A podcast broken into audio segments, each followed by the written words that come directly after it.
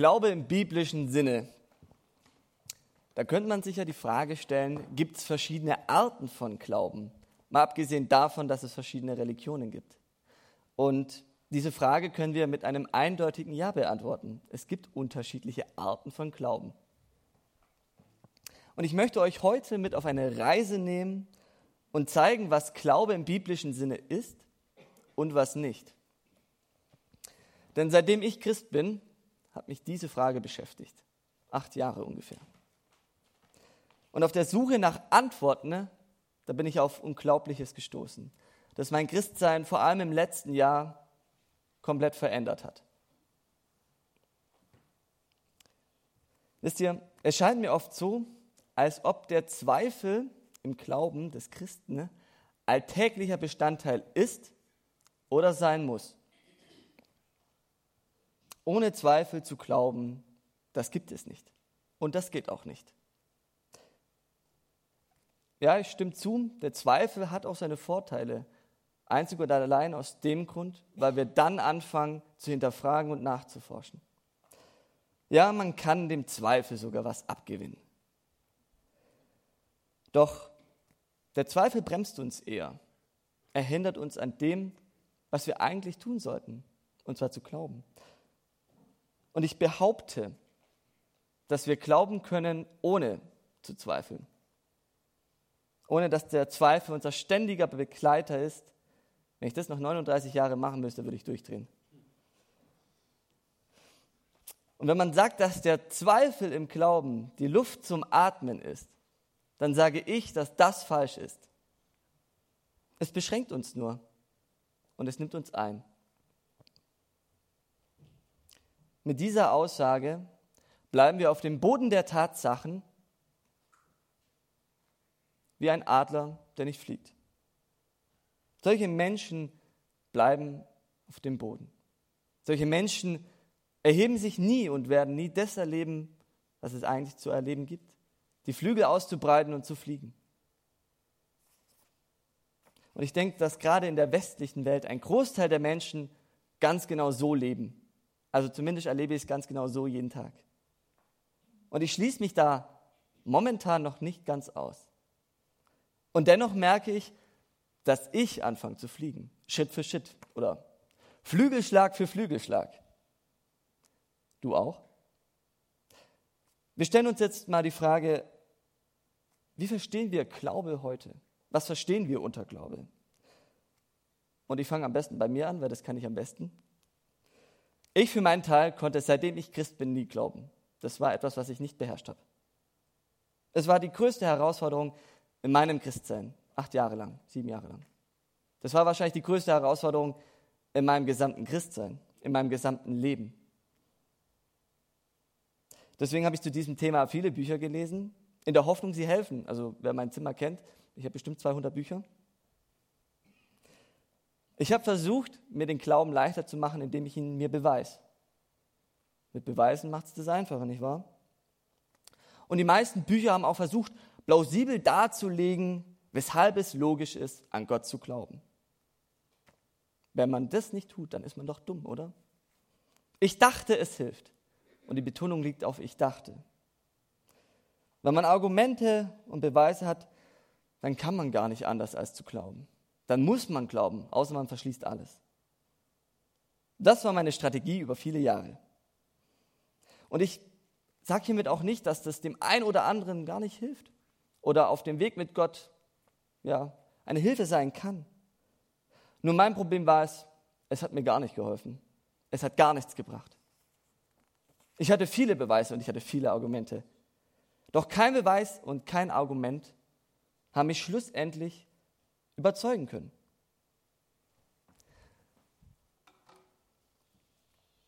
Sie haben mir nicht die gewünschte Sicherheit gebracht. Ich musste immer wieder weitersuchen, nachforschen, nachfragen, hinterfragen neue Argumente und Beweise zusammentragen, um meinen Standpunkt festzustellen, um festzustehen. Und es hat niemals geendet. Es ging immer weiter. Immer wieder neu die Beweise zusammentragen und Gegenargumente auflösen, so dass kein Zweifel besteht.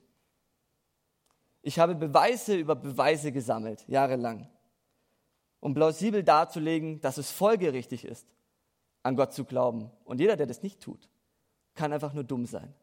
So war die Strategie. Aber ich musste feststellen, dass alle Beweise maximal nur Theorien sind. Es sind keine wirklichen Beweise. Es gibt keine wirklichen Beweise. Und das große, große Problem an dieser Strategie ist, dass es wie ein Kartenhaus aufbaut. Karte für Karte. In unserem Fall, jetzt muss ich ein bisschen bauen, sind es Becher. Mit ein paar Bällen. So. Also, sieht das jeder? Könnt ihr noch ein bisschen verschieben? Perfekt. Becher für Becher. Zum Beispiel die Komplexität des Universums. Ein Beispiel. Dann die Komplexität jedes einzelnen Lebewesens, was es hier auf dieser Erde gibt. Und dann die Komplexität unseres Ökosystems. Jedes Individuum in diesem System. Dann die Feinabstimmung in unserem Universum. Was gibt es noch? Unsere Welt zeigt uns, dass alles, was ist, geschaffen wurde. Zum Beispiel Autos, Handys. Also noch war nie irgendetwas in Millionen von Jahren entstanden, außer vielleicht die Menschen, sagt ja die Evolutionstheorie. Was gibt es noch? Ja, genau, die Feinabstimmung unseres Universums. Wenn nur ein Wert dezent abweichen würde, wäre Leben gar nicht mehr möglich. Wir können bei der Schwerkraft schon anfangen. Dann die Komplexität unseres Gehirns. Das ist wie ein Quantencomputer. Und es gibt keinen Computer, der so leistungsfähig ist wie unser Gehirn. Dann, was gibt es noch? da gibt es noch ganz viele Beweise und Argumente. Wir bauen jetzt einfach mal in die Höhe. Argument für Argument, Argument für Argument und immer höher. Das können wir jetzt beliebig weit treiben, das Spiel. Dass mir die Becher ausgehen. und dann, naja, prinzipiell ist das ja gar kein Problem, oder? Ist ja okay, kann man ja so machen. Nur die Probleme haben nicht lange auf sich warten lassen. Jetzt kommen nämlich die bösen, bösen Fragezeichenbälle. Man muss weiterklicken, wo habe ich den Klicker hier? Hier. Die bösen Fragebälle. Sieht man ein Fragezeichen? Das sind die Theorien, die nicht passen, die nicht in mein Weltbild passen. Und was passiert mit diesen Bällen? Ja, die sind ziemlich gemein. Die schallern so richtig durch. So, ja, da haben wir einen Salat, gell?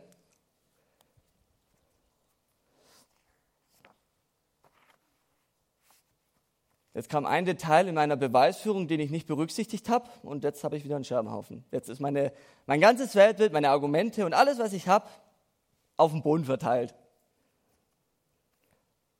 Ja, was machen wir jetzt? Von vorne aufbauen. Ich sammle alle Becher wieder ein, füge diesen Fragezeichenball, dieses Argument, füge ich irgendwo meine Theorie mit ein. Oh, das passt doch, es bestätigt doch Gott. Und so geht das Spiel immer weiter, immer weiter, immer weiter ein niemals endendes Spiel. Und dann kommt eine neue Theorie, passt wieder nicht. Und so baut man das Tag für Tag immer wieder neu auf. Coole Strategie, oder? Habe ich ein Jahr lang versucht. Hat so semi gut funktioniert. Ähm, ja, weil ich täglich das hatte. Immer wieder. Ich habe mich viel mit der Wissenschaft beschäftigt. Ich habe immer wieder neu versucht, das aufzubauen. Immer wieder neu die Argumente zusammengetragen, immer wieder neu diesen Becherhaus aufgebaut. Und irgendwann, nach einem Jahr, musste ich kapitulieren. Es ist ungemein anstrengend, so zu leben. Und dann, wenn ich 70 werden sollte, 39 Jahre noch, yes, oder 49, gar kein Bock. Und ich sage hiermit nicht, dass es keinen guten Gründe gibt, um an Gott zu glauben. Lesen wir Römer 1, Vers 20 seine unsichtbare Wirklichkeit, seine ewige Macht und göttliche Majestät sind nämlich seit der Erschaffung der Welt in seinen Werken zu erkennen. Die Menschen haben also keine Entschuldigung. Doch schlussendlich hat es trotzdem nicht gereicht. Mein scheinbarer Glaube hat auf Argumenten, die jetzt auf dem Boden zerstreut sind, gebaut. Er hat auf meinen Verstand gebaut. Ich hielt mich an meinen Verstand. Und es ist bekannt, wie begrenzt wir sind. Geschweige denn, dass wir richtig denken, dass das, was wir denken, der Wahrheit entspricht. Und dass ich heute hier noch stehe, war, das ist Gnade, glaube ich. Da hat Gott mich gehalten, als nichts mehr gehalten hat. Nicht nur einmal hätte ich fast aufgegeben, sondern einige Male. Wenn man das Ganze sieben Jahre lang macht, dann wird man kirre irgendwann. Doch es ist erstaunlich, dass Gott mir Menschen zur Seite gestellt hat, die mir geholfen haben. Es war oft so, als wäre Jesus mit mir spazieren gegangen. Das habe ich immer wieder erlebt. Und es war eine Hilfe.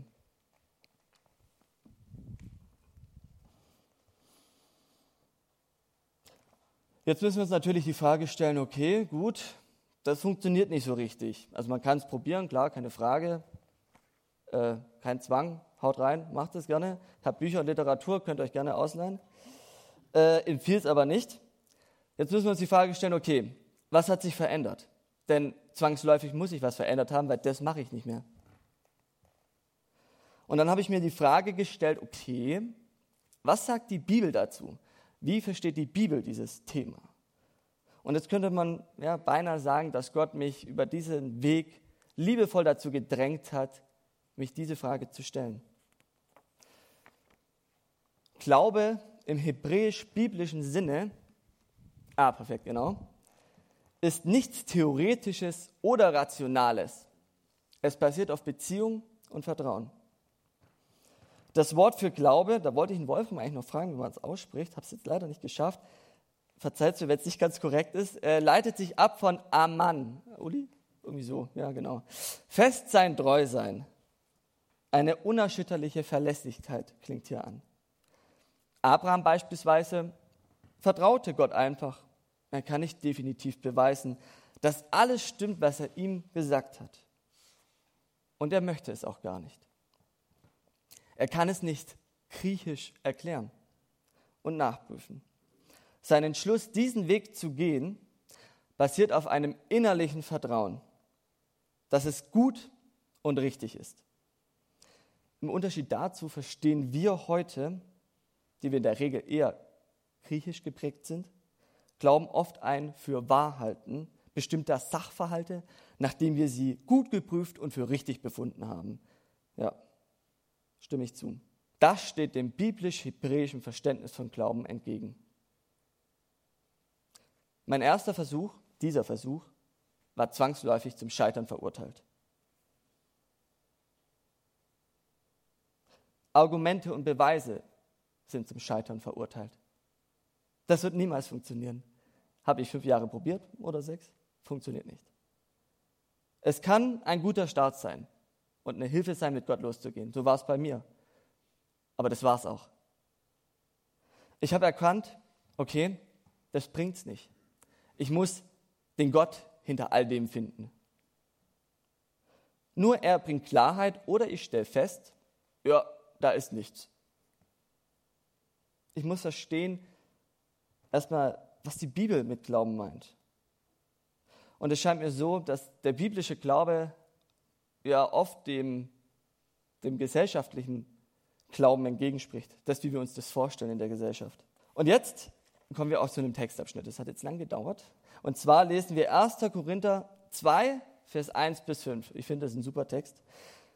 Als ich zu euch kam, Brüder, um euch das Geheimnis Gottes bekannt zu machen, tat ich das nicht mit überragender Redekunst oder tiefer Gelehrsamkeit.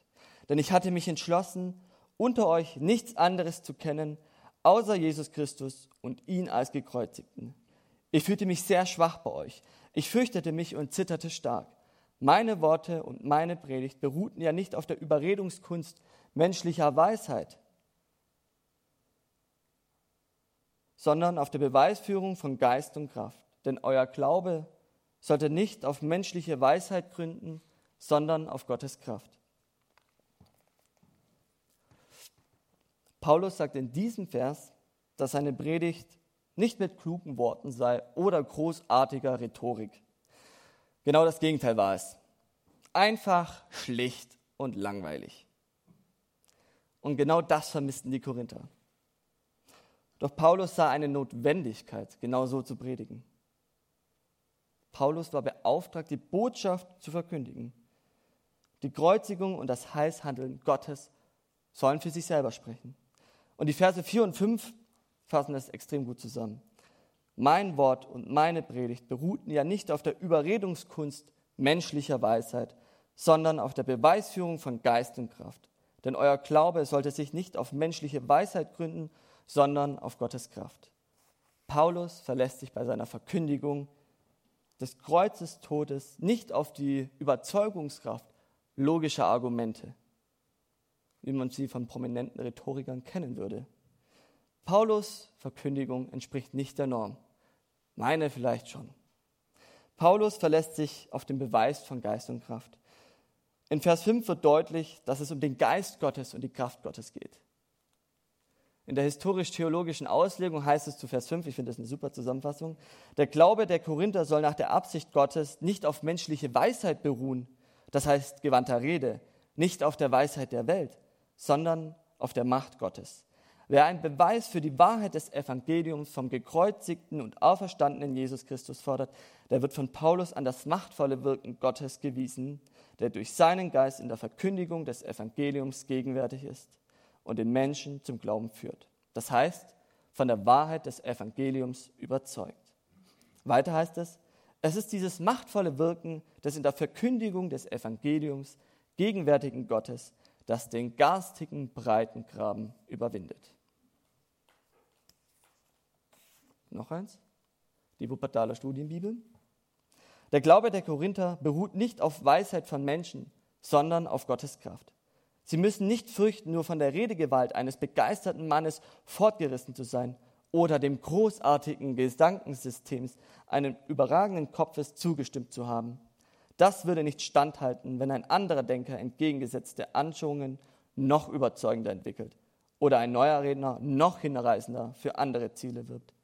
Menschliche, seelische Einflüsse können, nur, können immer nur menschliche und darum rasch vergehende Resultate erbringen. Mit Geist und Kraft meint Paulus aber nicht derartige Dinge, sondern den Geist Gottes, den Heiligen Geist und die Kraft Gottes, die von völlig anderer Art ist als alle Kräfte, über die der Mensch verfügt. Dieser Geist und diese Kraft kann gerade in einer sehr einfachen Rede das Wunder des Glaubens wirken. Ein Buch von James A. Packer, Gott erkennen, ziemlich gutes Buch und uns nachkommen lässt er durch die Jahrhunderte hindurch sein Zeugnis durch die Erleuchtung zukommen. Er öffnet den geistlich Blinden die Augen und ermöglicht es dem Sünder zu erkennen, dass das Evangelium tatsächlich Gottes Wahrheit, die Bibel in der Tat Gottes Wort und Christus wahrhaftig Gottes Sohn ist. Wenn er, der Geist, kommt, verspricht unser Herr, wird er die Welt die Augen öffnen für die Sünde, für die Gerechtigkeit und für das Gericht. Wir sollten uns nicht einbilden, wir könnten die Wahrheit des Christentums durch unsere eigenen Argumente beweisen. Das kann nur der Heilige Geist, der durch sein eigenes allmächtiges Werk die verblendeten Herzen erneuert. Es ist das souveräne Privileg des Geistes Christi, das Gewissen des Menschen von der Wahrheit des Evangeliums zu überzeugen.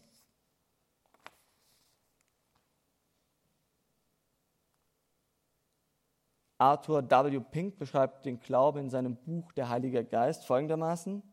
Menschen mögen Argumente anführen, die so überzeugend für den Intellekt sind, dass er zustimmt. Ja, dem stimme ich zu. Aber die Seele und das Gewissen fest gründen, sodass sich das Herz der göttlichen Urheberschaft der Bibel gewiss ist, können sie nicht. Geistlicher Glaube muss dem Menschen eingepflanzt werden. Da steht ein fettes Muss. Bevor das Wort in geistlicher Weise sein Fundament und seine Sicherheit wird. Derselbe Geist, der in früheren Zeiten heilige Männer bewegte, das Wort Gottes zu schreiben, wirkt in den Wiedergeborenen einen Glauben, den nichts erschüttern kann. Das Wort ist das Wort Gottes. In meiner Suche nach dem Glauben oder was Glaube ist und woher kommt, sind das die besten Zusammenfassungen. Das vergangene Jahr habe ich die Bibel ziemlich durchforstet zu dieser Thematik und ich habe festgestellt, es ist absolut unmöglich, dass ich Glauben in mir schaffe oder in anderen. Ich kann es nicht und ich will es auch nicht. Und ich habe das genau so erlebt. Ich habe fünf Jahre oder sechs Jahre versucht, mir Glauben einzureden, selber versucht, Glauben zu schaffen und bin kläglich gescheitert. Ich konnte es nicht, egal was ich versucht habe. Es ging nicht. Es war und ist immer der Heilige Geist und das Wort Gottes, das Glaube wirkt. Es kommt auf die Art des Glaubens an. Das ist der Unterschied. Es kommt auf die Art an. Entscheidend ist, ob er geistgewirkt ist oder in eigener Kraft, mit eigenen Argumenten. Aus eigener Kraft ist der Glaube sehr schwach. Ja. Ich weiß, wovon ich spreche. Und ich würde sagen, im Glauben aus eigener Kraft ist der Zweifel alltäglicher Bestandteil. Ich glaube, aus eigener Kraft ist der Zweifel eine Zwangsbedingung im Glauben. Genau das habe ich erlebt. Meine Argumente waren plausibel und doch haben sie nie gereicht. Wir erinnern uns an den Becherturm. Ich habe erkannt, dass meine Beweisführung nichts ändert und nichts bringt. Denn mein Glaube würde sich auf Argumente und Beweise stützen, vielleicht sogar auf Wundern, die Gott mir geschenkt hat. Das ist schön, aber das ist falsch. Jederzeit könnte das zusammenbrechen. Da kommt nur etwas, was wir nicht verstehen. Bam, alles kaputt. Gott will, dass wir ihm vertrauen. Unser Glaube soll an ihm hängen, nicht an irgendwelchen Dingen, sei es Beweise oder Wunder.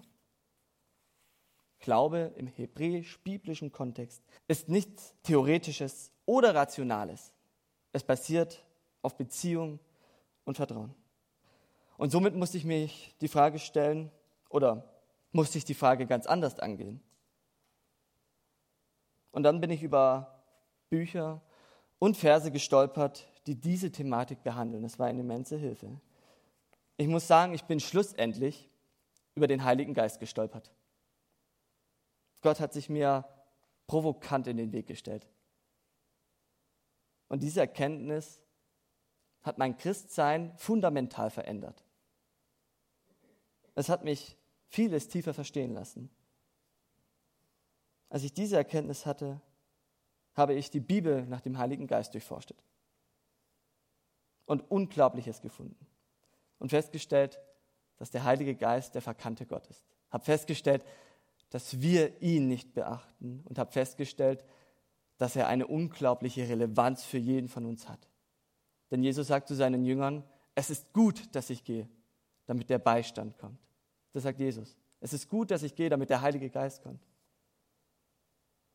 Jetzt könnte man natürlich sagen, okay, wenn wir Bibel lesen und der Heilige Geist den Glauben wirken, ist das ja ganz einfach. Ja, klingt so theoretisch ganz einfach. Und für manche ist das, glaube ich, absolut schwierig. Ich glaube, für mich wäre das auch sehr schwierig. Es ist ein Fremdbestimmtsein. Ich habe es nicht in der Hand. Es bedeutet Vertrauen. Und es ist so ungreifbar. Ich habe nichts, was ich greifen kann wie diesen Becher. Kein Argument, kein Beweis. Ich habe nichts in der Hand. Ich habe nur Gott.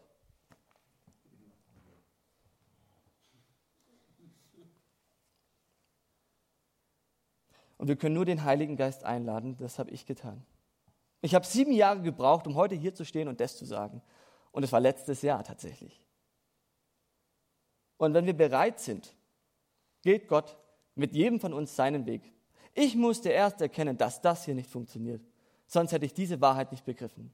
Sonst hätte ich mich darauf nicht einlassen können. Und erst als ich erkannt habe, dass es nicht geht, konnte Gott mir was Neues zeigen. Ich glaube, dass jeder von uns einfach nur die Einladung aussprechen muss.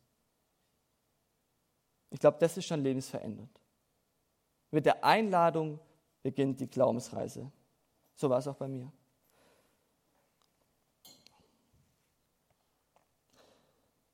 Jetzt gibt es noch eine wichtige Sache. Es kommen noch ein paar Sachen. Der Ursprung des Glaubens und der Wachstum sind zweierlei Dinge. Der Wachstum, der hängt direkt mit uns zusammen. Der Glaube, der ist wie ein Same, den wir durch den Heiligen Geist und sein inspiriertes Wort erhalten etwas, das wir in Empfang nehmen müssen. Alles andere wird zusammenbrechen. Es ist schwach und instabil. Der Glaube kommt also aus dem Hören der Botschaft, die Verkündigung aber durch das Wort des Christus. Der Wachstum dieses Samens hängt entscheidend von uns ab. Wie ein Baum müssen wir diesen Samen einpflanzen und pflegen. Es braucht Wasser, Sonne und Wind, damit die Wurzeln sich fest in den Boden verankern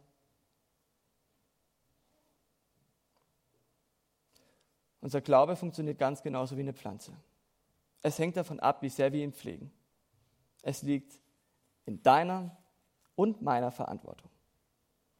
Er kann klein und zart bleiben, vielleicht bleibt er auch ein Same, oder er wird eine feststehende Eiche, die nicht so schnell umhaut.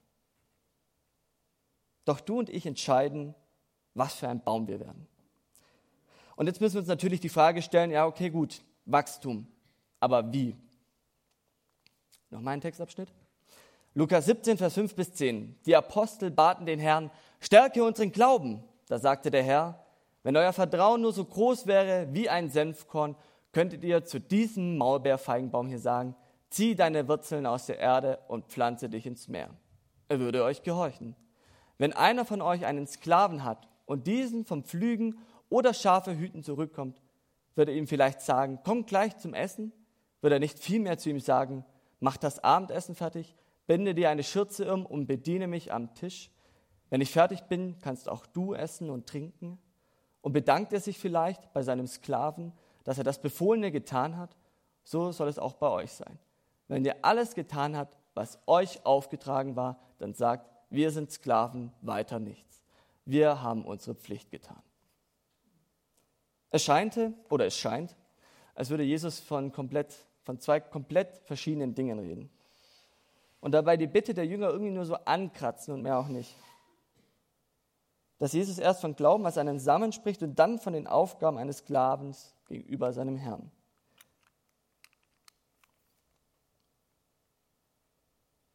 Doch selbst wenn wir denken, okay, das steht in keinem Zusammenhang, denke ich, dass es das doch tut.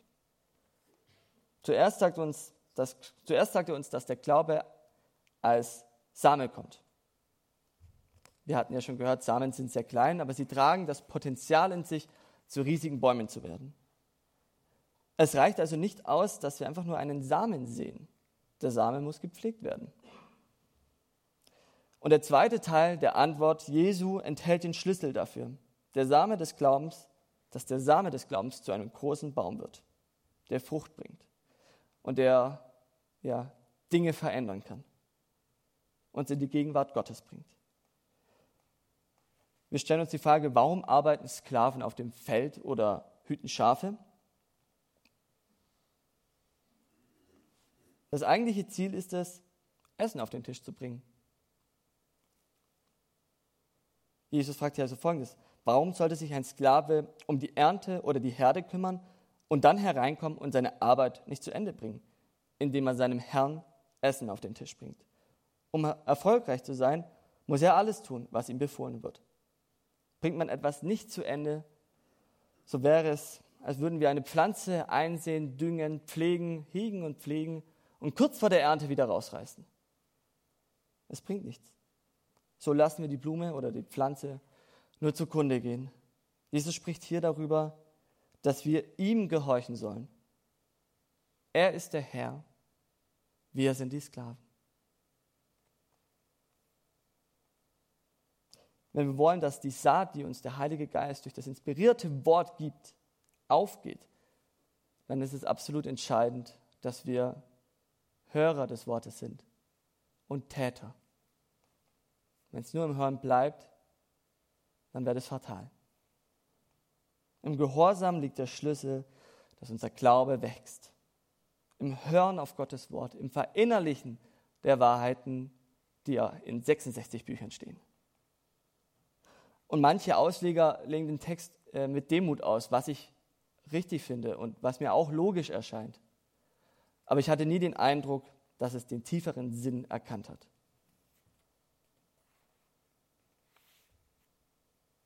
Unser Glaube wächst im Gehorsam. Unvollständiger Gehorsam ist Ungehorsam. Und ich glaube, das ist der entscheidende Punkt. Ich kann nicht nur ein bisschen hören, ich muss ganz hören.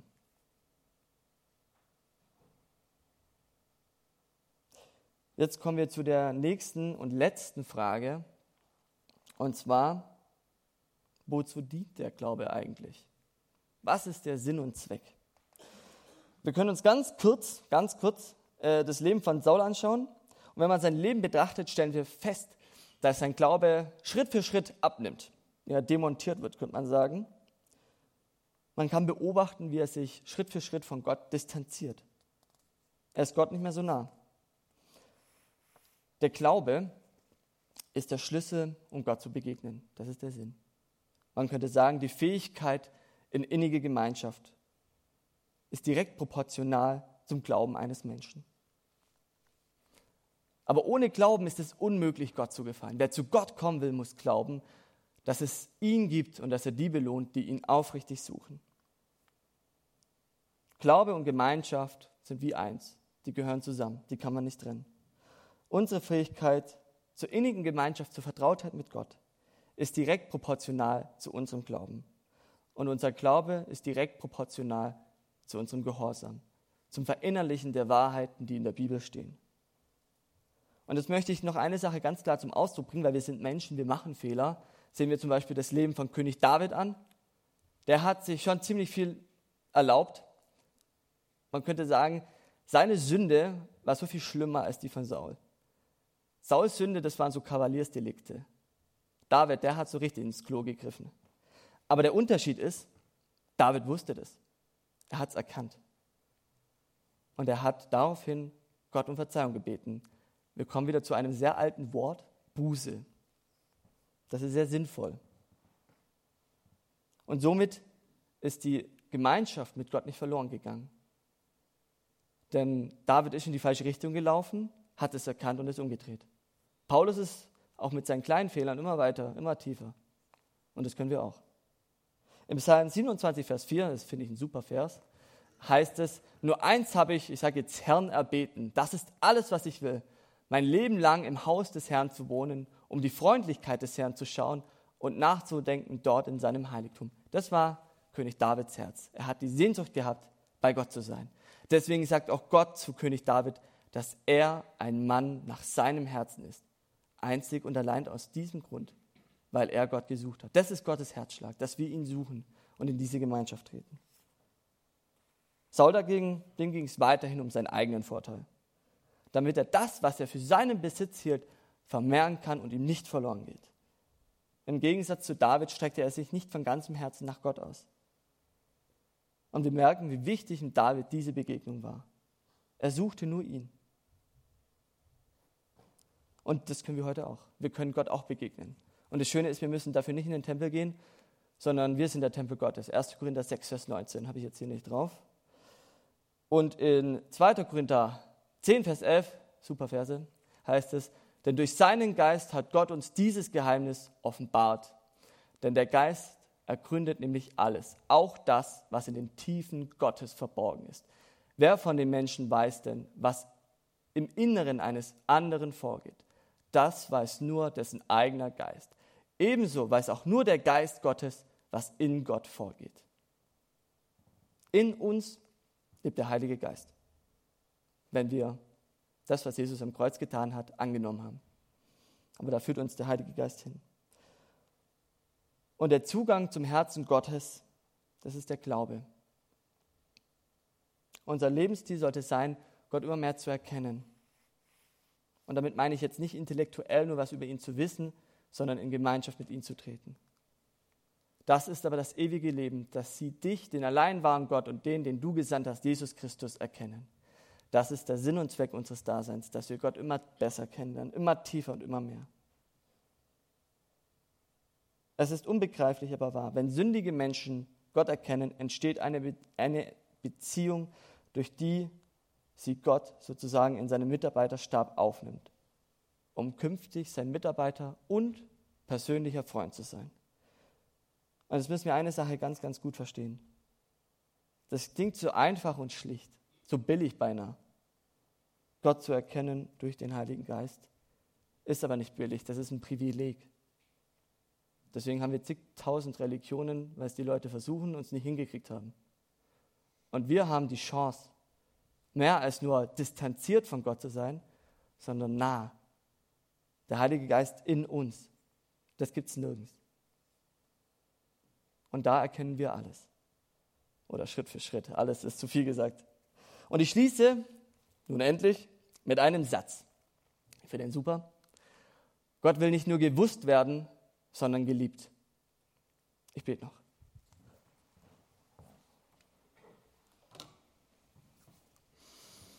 Ja, lieber himmlischer Vater, Heiliger Geist, es ist so unbegreiflich, was für ein Angebot du uns machst. Durch Jesus bist du auf diese Welt gekommen, hast die Sünde, die in uns ist, vergeben. Wir müssen es nur noch ergreifen und annehmen. Und durch deinen Geist wohnst du in uns. Dafür danke ich dir. Und ich bitte dich, dass jeder von uns dieses Privileg begreift und verstehen darf, dass es mehr ist als nur etwas, was ich jetzt zur Kenntnis genommen habe, sondern etwas Lebensveränderndes, etwas, was alles verändert. Bitte hilf jedem von uns, die gerade in diesem Gedankensystem hängen mit Argumenten und Beweisen raus. Begegne du und zeig, wie man da rauskommt. Es ist so schwierig und ich bitte dich, dass jeder von uns bereit ist, diesen Weg zu gehen. Bitte schenk, dass jeder von uns erkennen darf, dass das wirklich endet und dass wir dich, der du dahinter stehst, den Gott, der da ist, begreifen und kennenlernen und gar nicht anders können, als zu glauben. Und ich danke dir, dass wir so viele, dass wir Empfänger sind und nicht Macher. Wir sind die, die empfangen dürfen und darin leben können. Und das ist so gut. Und dafür danke ich dir. Ja, Herr. Lass diese Worte heute nicht leer sein, sondern lass Menschen berührt sein und weitergehen. Und wenn sie anderer Meinung sind, dann finde ich das super. Dann sollen sie die Bibel forschen und selber feststellen, was da drin steht. Danke, Herr, dass du gut bist. Amen.